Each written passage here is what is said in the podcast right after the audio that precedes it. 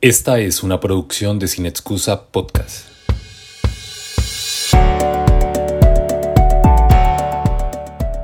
Feminismo y ecologismo, dos luchas que son una sola. Invitadas, Vanessa Daza y Sol Cortés. Bueno, es para mí un placer darles la bienvenida a este espacio, a esta entrevista. Para mí es siempre es un gustazo eh, el espacio que sin excusa me brinda de conocer mujeres extraordinarias que apuestan a las luchas no solo de las mujeres, sino que además llevamos esta mirada de los feminismos desde diferentes ópticas. Y pues además Siete Polas pues es eh, ese recurso que debo admitir que también lo utilizo en clase cuando necesito esa lectura ligera pero con contexto de ciertos temas y que los llevamos ahí para poder generar discusiones en algunas clases y que han sido tema de conversación también eh, y de admiración en, muchos espacios de las diferentes colectivas y espacios eh, feministas que, que habito, comparto y me nutren en, en, Neiva y en el Will. Así que, Vanessa, encantadísima de estar aquí y espero que eh, podamos tener una conversación muy agradable y sobre todo a quienes nos están viendo y escuchando, eh, que esta discusión y que esta conversa también nos nutra eh, en el territorio, en el marco de este eh, Sin Excusa.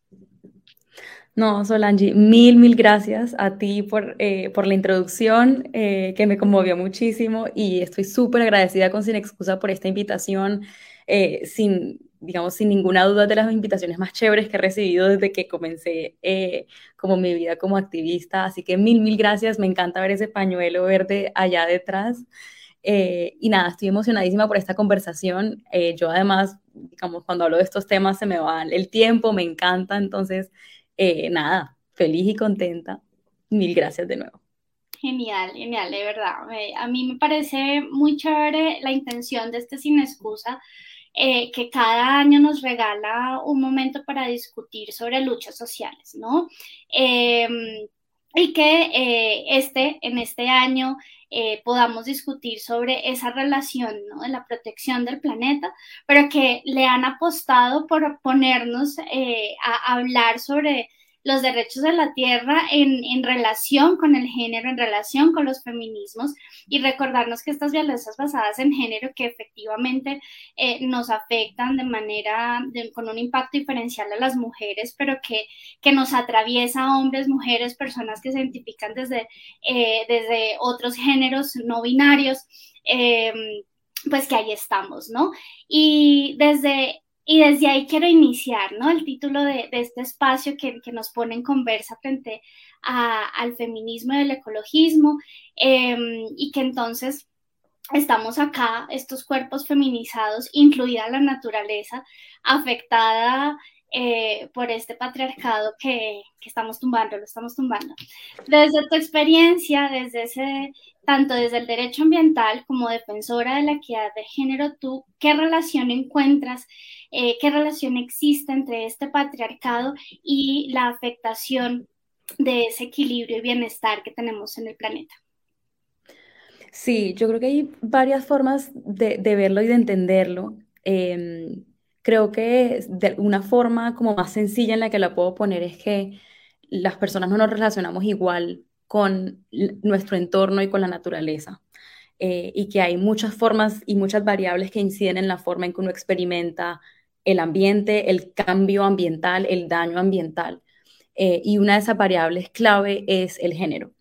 Eh, una persona que se identifica y que ha sido socializada como mujer no vive de la misma forma cuando el agua se contamina, cuando el aire se contamina, eh, cuando los recursos comienzan a escasear de la misma forma que lo hace una persona que ha sido socializada y que cumple el rol social de un hombre. pero, pero también creo que a lo largo de, los años, desde el primer momento que comencé a estudiar estos temas y hasta ahora, también es importante recalcar que el género es, muy, muy difícilmente se puede separar de otras variables como la etnia, la raza, el origen nacional. Eh, es muy difícil hablar de experimentar y relacionarme con el ambiente desagregando esas como características de la identidad. Entonces, el hecho de que yo sea una mujer, pero también que sea una mujer de clase media alta, con una serie de privilegios, me pone a mí en una posición muy distinta que una mujer indígena que está en La Guajira luchando por sus derechos en contra de una empresa como Cerrejón, por ejemplo. Entonces, eh, es importante siempre reconocer eso, que, que experimentamos distinto la naturaleza y que el género, pero también la raza y la etnia, dónde estamos, qué tipo de ambiente experimentamos, importa mucho. Y al final es, es, es entender que el ambiente y, y la forma en que lo experimentamos, digamos, que tiene, tiene un rol fundamental en las relaciones sociales y en las relaciones de poder. Eh, y que la forma en que se experimenta el género y que se despliega el género, el ser mujer, también está mediado por el tipo de ambiente en el que estoy. Eh, mejor dicho, entonces, digamos, quiero, quiero como dejar ahí para la siguiente pregunta, pero me gusta comenzar como con eso, digamos, hacer el énfasis de que, de que el género está, pero, pero también acompañado de otras categorías sociales que, que, que determinan y que moldean mucho la relación entre las personas, los humanos y la naturaleza. Total, ¿no? Y esta intersección de, de, diferentes luchas y de, de, diferentes discriminaciones que a veces le ponemos más el énfasis en cómo nos discriminan los múltiples sistemas de poder, eh, pero que también es muy bacano revisar cómo es desde esas intersecciones también trenzamos un montón de, resistencias y de eh, procesos de exigibilidad de derechos y, demás, ¿no? Em, el tema de hoy, e, ecologismo, ¿no? Pensado en clave también de, feminismos, em, me recuerda que em, a pesar de que siempre tratan de encasillarnos eh, a las feministas en, rutas de atención eh, para mujeres víctimas de violencia o que solo hablamos de mujeres o esta falsa idea de que hablar de género es igual a hablar de mujeres, eh, que sí, pero no necesariamente y no exclusivamente.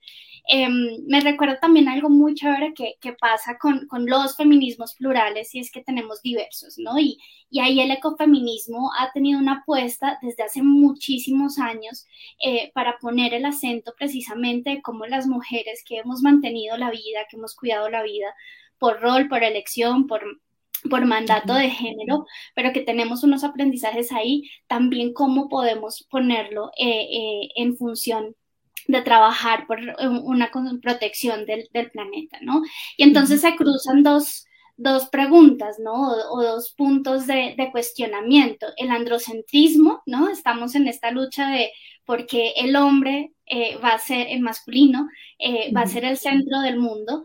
Em, y, desde ahí nos hemos planteado un montón de discusiones, exigibilidades eh, y, y, procesos muy bacanos, pero también esta mirada eco nos hace la pregunta por el antropocentrismo, ¿no?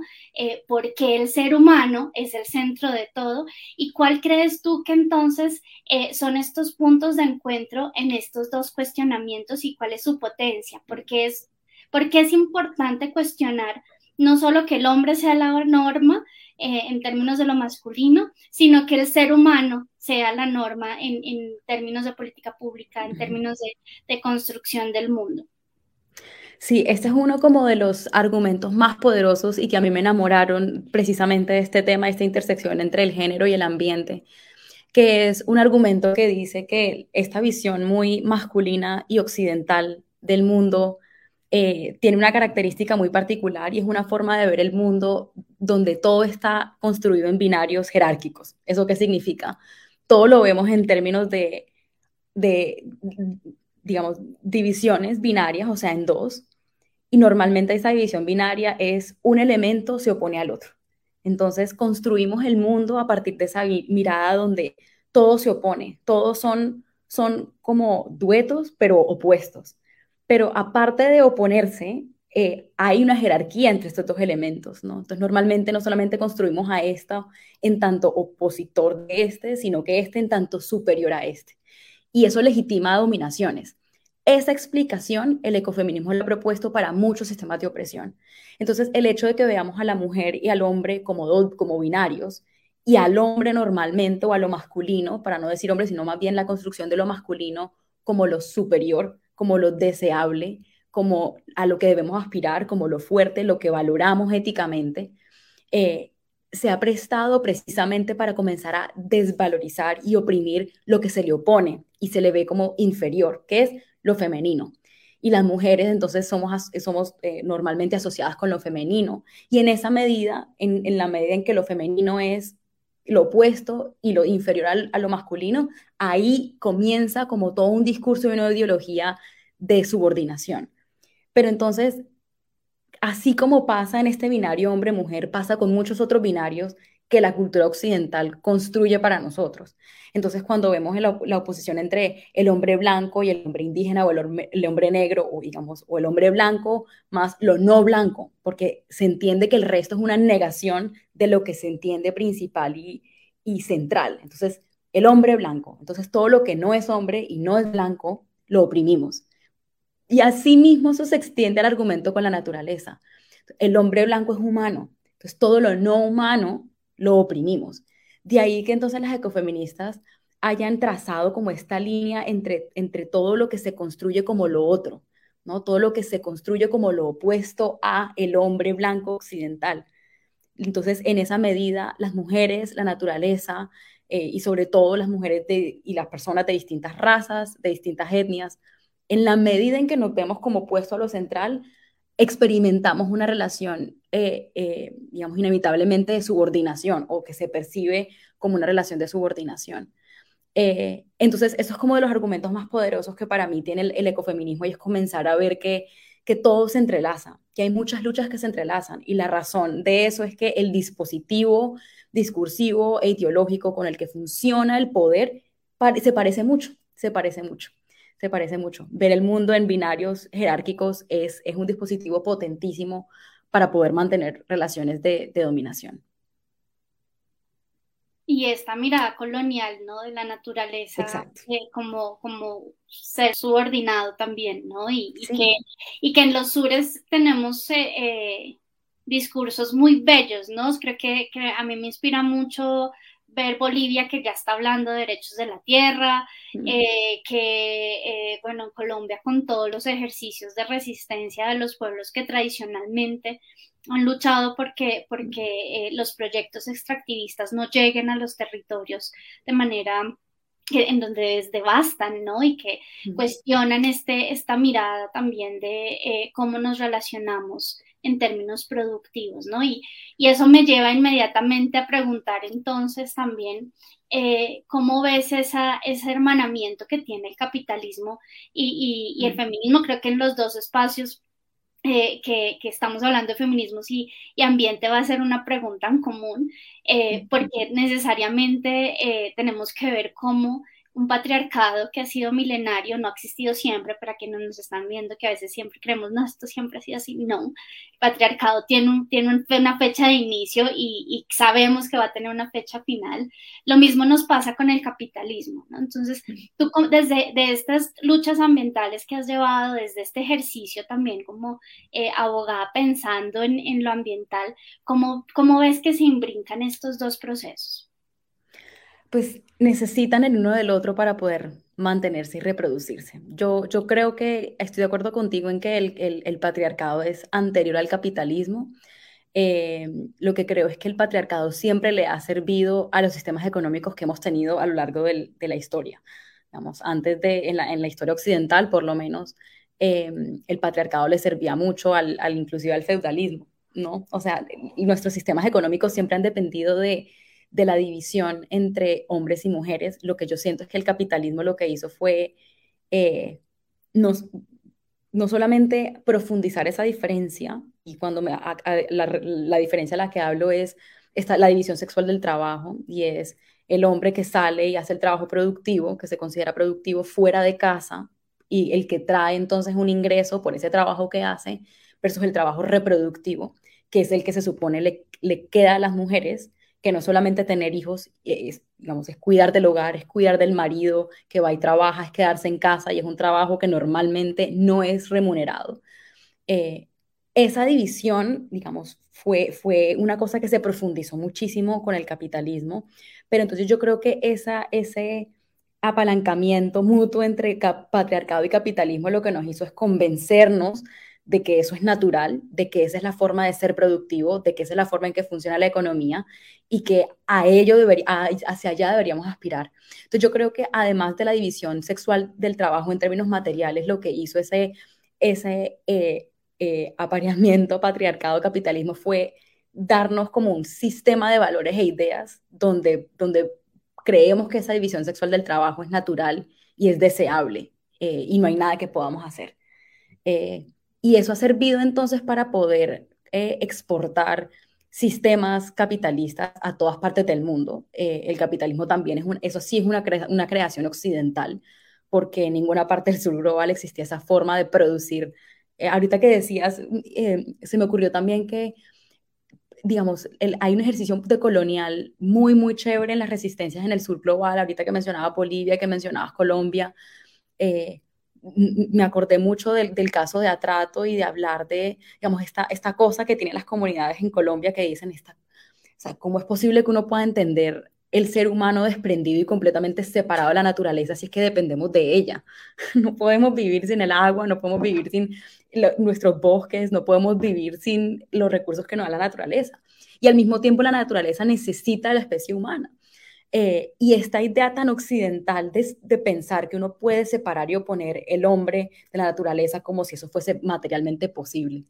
Eh, pero claro, eso es un dispositivo discursivo y, digamos, económico que lo que hace es legitimar, legitimar un sistema económico que, que, que oprime a las mujeres que se aprovecha y que, digamos, que les roba el trabajo a las mujeres, pero que también, eh, digamos, explota de forma desmedida nuestros recursos, de nuevo, pensando que, que, el ser humano no necesita la naturaleza porque es superior a ella, que es una idea mandadísima a recoger.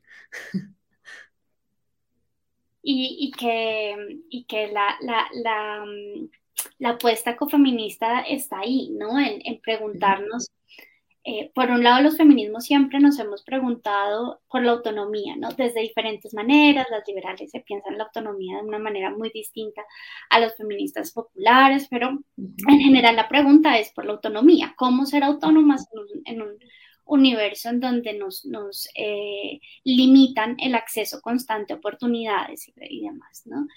Em, y la autonomía siempre nos lleva a pensarnos en términos individuales, ¿no? Ese, es como autonomía es que yo sola puedo con el mundo.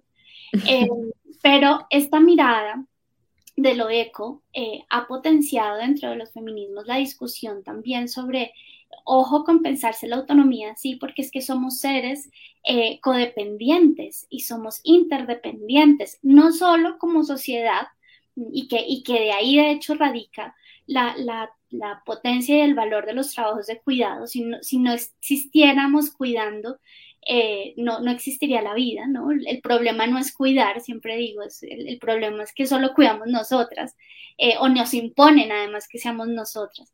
Eh, pero ojalá hombres, mujeres y todas las personas pudiésemos pensarnos en términos de cuidado, ¿no? Em, y lo relacionamos entonces con esta idea de, la codependencia, entendernos codependientes dentro de los espacios.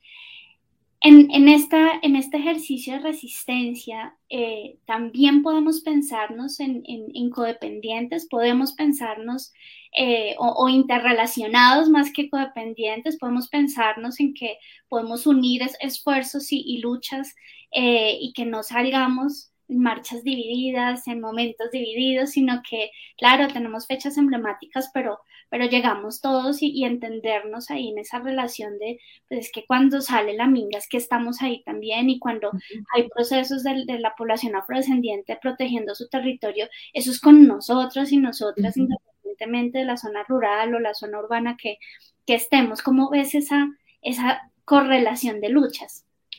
Sí, hay, hay algunas ecofeministas y otras teóricas que escriben sobre género y ambiente que lo que proponen es que, digamos, en, como lo que decía al principio, el lugar donde uno está, la raza en la que uno está, la clase, el género, eh, median mucho la forma en la que uno se relaciona con el ambiente y la forma en que uno vive las opresiones y la forma en que uno se agencia también. Pero, pero la belleza también es poder darse cuenta que uno puede establecer lazos de alianza transnacionales, transregionales, precisamente reconociendo que a pesar de, todos esos elementos que, digamos, que, que nos diferencian, que hacen que nuestra experiencia sea particular, dentro de toda esa experiencia muy particular, sí hay muchos vasos comunicantes con las experiencias de otras mujeres y no tenemos que necesariamente estar viviendo lo que viven otras mujeres para poder aliarnos con ellas. eh, que creo que es una idea bonita precisamente de, estudiar la naturaleza y de entender y, de volcar la mirada hacia allá y entender que eh, los seres humanos dependemos también de un montón de recursos y, los recursos y digamos los ecosistemas dependen también de, la presencia de los seres humanos. Entonces yo creo que esa idea de interconectividad que viene un poco de la naturaleza es lindo cómo permea precisamente esta concepción de la movilización social. Es claro que aquí hay mucha diversidad y hay diversidad de identidades y hay diversidad de experiencias, pero la diversidad de experiencias no hace que no podamos agarrarnos de mano y tejer alianzas para poder tumbar aquello que nos oprime. Eh, y, y, a, mí me, a mí me parece muy lindo verlo, eh, digamos, cómo pasa en Colombia y cómo pasa en el sur global en general. Bueno, y cuando digo sur global no me refiero solamente a, a Latinoamérica y a Asia, sino también a los sures que existen dentro de los nortes, ¿no? Aquellas, las comunidades indígenas que, que viven en Estados Unidos, Canadá, que viven en unos niveles de pobreza y de opresión muy parecidos a los que experimentan muchas comunidades eh, en otras partes del mundo. Eh, entonces, sí, y ahí creo que es un punto bonito, ¿no? Como de, de, pensar que es que en países donde creemos que, que viene, digamos, de donde viene esta visión occidental, también hay gente que necesita y que se, y que se apoya en las luchas que hemos librado desde, los sur, desde el sur global desde hace mucho tiempo. Eh, precisamente pensando y cambiando el chip de cómo monta uno alianzas, y es, las opresiones están en todas partes. Eh, y es difícil pensar que están acumuladas en un sitio mientras el resto está en otro, sino que, digamos, hay, mejor dicho, hay resistencias eh, creándose, hilándose, digamos, alrededor del mundo y, y eso es muy lindo de ver, y eso es muy lindo de ver. Y también con la naturaleza, o sea, sobre todo que uno piensa que, claro, el sujeto femenino o las mujeres, independientemente, bueno, o, digamos, alianzas interraciales, interétnicas, mujeres urbanas y mujeres rurales aliándose, pero claro, al fin y al cabo tenemos la experiencia de ser personas, de ser seres humanos. Esta, esta, esta alianza que, que, se crea con un sujeto que es inanimado, ¿no? Que no, con el que no interactuamos con las palabras que, que son los recursos, que es la tierra, que es el agua. Eh, esa es una alianza muy linda de ver también. Eh, y, es, y es comenzar a hablar por quienes, quienes no pueden hablar y quienes no pueden defenderse de las mismas formas que pueden, digamos, que, que podríamos las mujeres. Eso también es chévere de ver. Hace un momento hablabas de, la división sexual del trabajo y también has hablado hoy de, eh, de entender cómo hay unas afectaciones o un relacionamiento diferente eh, según las identidades en donde, en donde nos ubicamos. Y, y yo estaba pensando en, si existe una división sexual de las afectaciones y quiero llevarlo a algo muy local, ¿no? Y es que eh, en el Huila tenemos una situación grave, ¿no? Y es que eh, existe un megaproyecto hidroeléctrico que eh, no solo afectó en términos ambientales, sino que además generó desplazamiento de comunidades, desarticuló ciertas comunidades, ¿no? Entonces, em, y aquí, pues obviamente, hay unos, unos compañeros y compañeras que se dedican a, revisar de qué manera se pueden hacer exigibilidad de derechos para estas personas que vivieron una vulneración eh, de alto impacto. Em, y que tienen la mirada de, de, derechos y la mirada ambientalista y desde tu experiencia me gustaría que eh, nos contaras y le contaras a, todas estas personas que nos están viendo, eh, que además también existen muy seguramente muchísimos eh, y muchísimas estudiantes de las universidades que son como amantes del sin excusa y que, y que son los que de alguna manera alzan la voz y quienes están interpelando todo el tiempo para para que los gobiernos locales también estén respondiendo a estas agendas, ¿no? Eh, ¿Tú crees que, eh, tú crees no? ¿De qué manera? Lo afirmo, ¿de qué manera el feminismo puede eh, aportar a la revisión de esa división sexual de afectaciones y cómo podemos revisar estos proyectos extractivistas y de alto impacto ambiental desde los feminismos, cómo potencia la mirada. Hay una cosa muy eh, interesante, sorprendente y apasionante con la que me he encontrado investigando estos temas, y es que eh, ante grandes opresiones y, digamos, ante grandes injusticias, eh, ante la llegada de proyectos grandes, de mineras grandes y de cambios profundos en la sociedad, en la economía, en la forma que una comunidad se organiza, eso es un galvanizador de resistencias. Donde hay mucha opresión, siempre surgen las resistencias y las mujeres siempre hemos estado ahí al pie del cañón.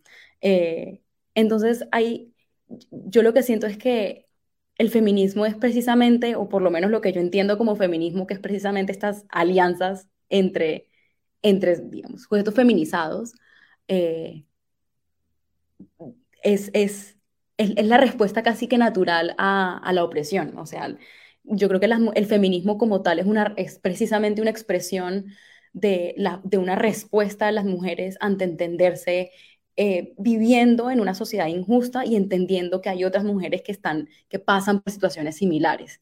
Eh, para mí eso es el feminismo, precisamente. Entonces yo creo que el, cuando, cuando existen estas injusticias grandes de, digamos, de apropiación desmedida de recursos y de explotación desmedida de recursos, eh, hay una respuesta casi inevitable de parte de, la, de, las comunidades, porque no quiero decir que solo son de las mujeres, pero, pero hay saberes muy particulares y como tú lo decías que me parece bellísimo como lo pones y es, hay unas afectaciones y hay unos sentires muy particulares que tienen las mujeres cuando, cuando pasan este tipo de cosas.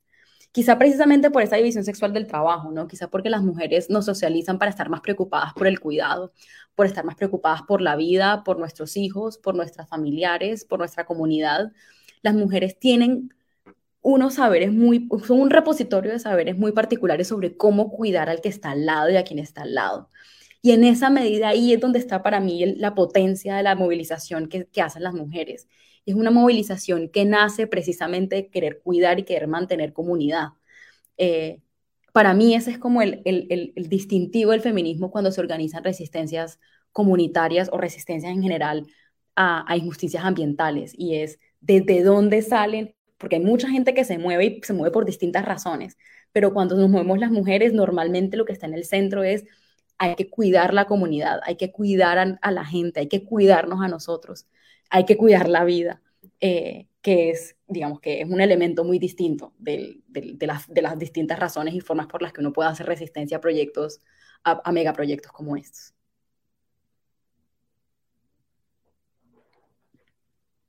Y qué lindo. Sí, ¿no? Y es, eh, a mí me encanta el, ver la potencia que, que, que, esto tiene, ¿no? Y que eh, son las mujeres las que, las que han, han sostenido también esos desarraigos y, y, los que han los que han permitido volver a crear comunidad donde llegan, ¿no? A pesar de, de, parte de la afectación psicosocial que, que, estos megaproyectos generan, porque es que no es solo la pérdida de la tierra, ¿no? No es solo en términos económicos, eh, que efectivamente pues hay una, una, usurpación de los, de los recursos, eh, sino que esto, esto se vive en el cuerpo, ¿no? Y, y algo que nos permite ver cómo afecta el cuerpo es precisamente una categoría como el género que, es cuerpo, ¿sabes? Que somos seres eh, sexualizados, seres generizados eh, a partir de estos cuerpos, ¿no? Y, ahí está.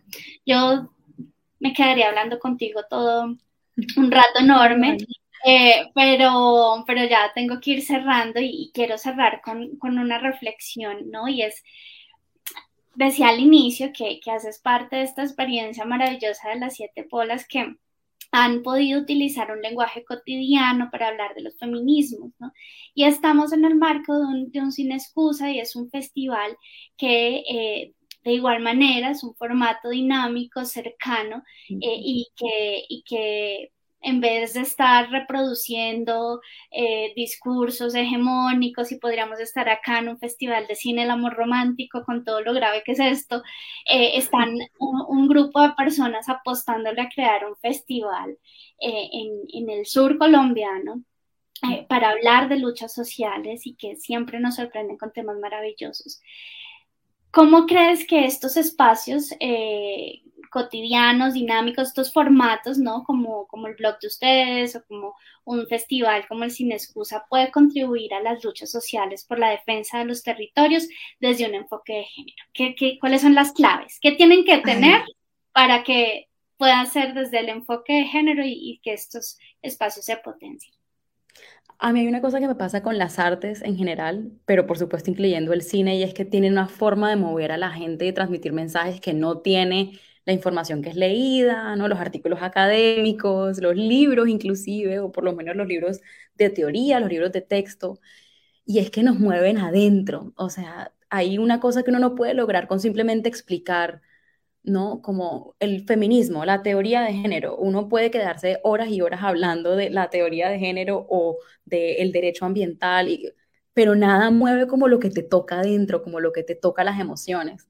De ahí yo creo que viene el enfoque de género y es entender que la lucha social también se forja a partir de mover las emociones, de permitirnos sentir, de, digamos, también la lucha social es que es una forma de sanación también. Eh, eh, y yo creo que precisamente es mover y, digamos, y fundamentar la, lucha social, la movilización social en, en las emociones, digamos, y en sentir no solamente individual, sino colectivamente, me parece una cosa súper feminista. Entonces yo creo que eh, no hay nada más feminista para mí que, que a través del arte a tratar de tocar gente, tratar de movilizar gente, tratar de traer gente a luchar y a defender el territorio. Para mí no hay nada más feminista que eso.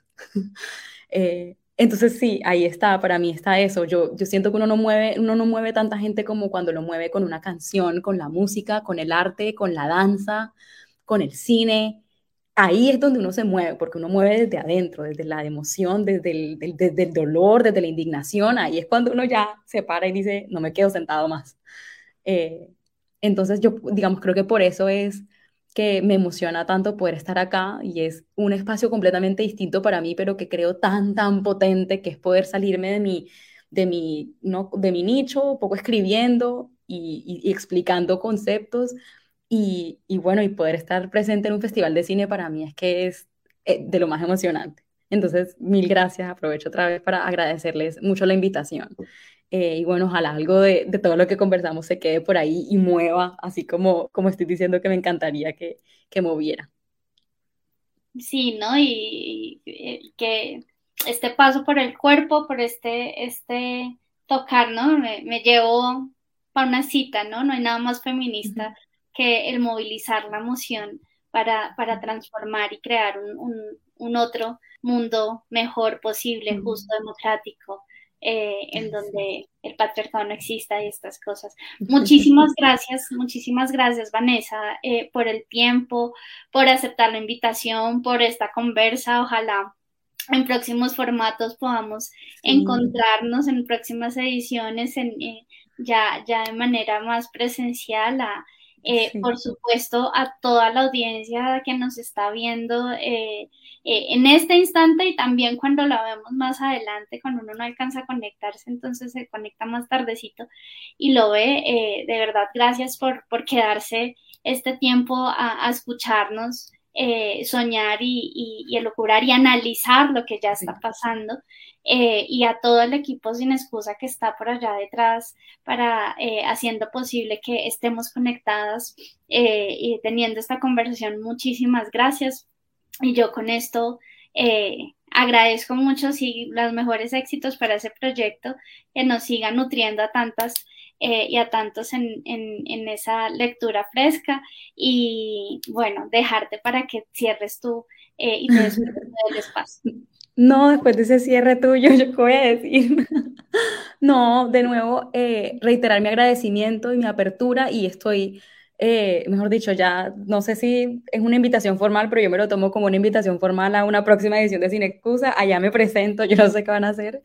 Eh, mil gracias por el espacio y no solamente gracias, sino realmente felicitaciones porque, porque para mí ese es el, digamos, la, la, belleza realmente del arte es eso, es el arte que toca, que mueve, que, que conecta, que permite ver el mundo distinto, que, que, que ilumina otras formas de relacionarnos con el mundo y con la gente, y eso es lo que creo que está haciendo sin excusa, así que eh, felicitaciones por semejante, semejante proyecto, y yo un honor de haber participado en él en esta versión.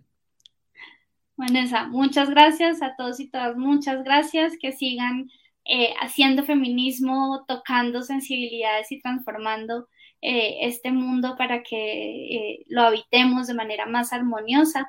Em, y nada, equipo, muchas gracias por todo y nos vemos en las siguientes actividades de este espacio.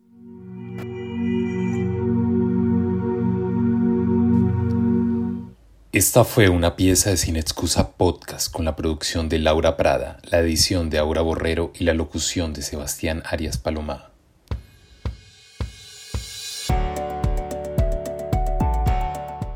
Este podcast y Sin Excusa 16 años fueron posibles gracias a Universidad Sur Colombiana, Gobernación del Huila, Huila Crece, Secretaría de Cultura y Turismo del Huila, Secretaría de Gobierno y Desarrollo Comunitario del Huila el Ministerio de Cultura, Programa Nacional de Concertación Cultural, Fondo para el Desarrollo Cinematográfico de Colombia, FDC, Proimágenes Colombia y CENAC.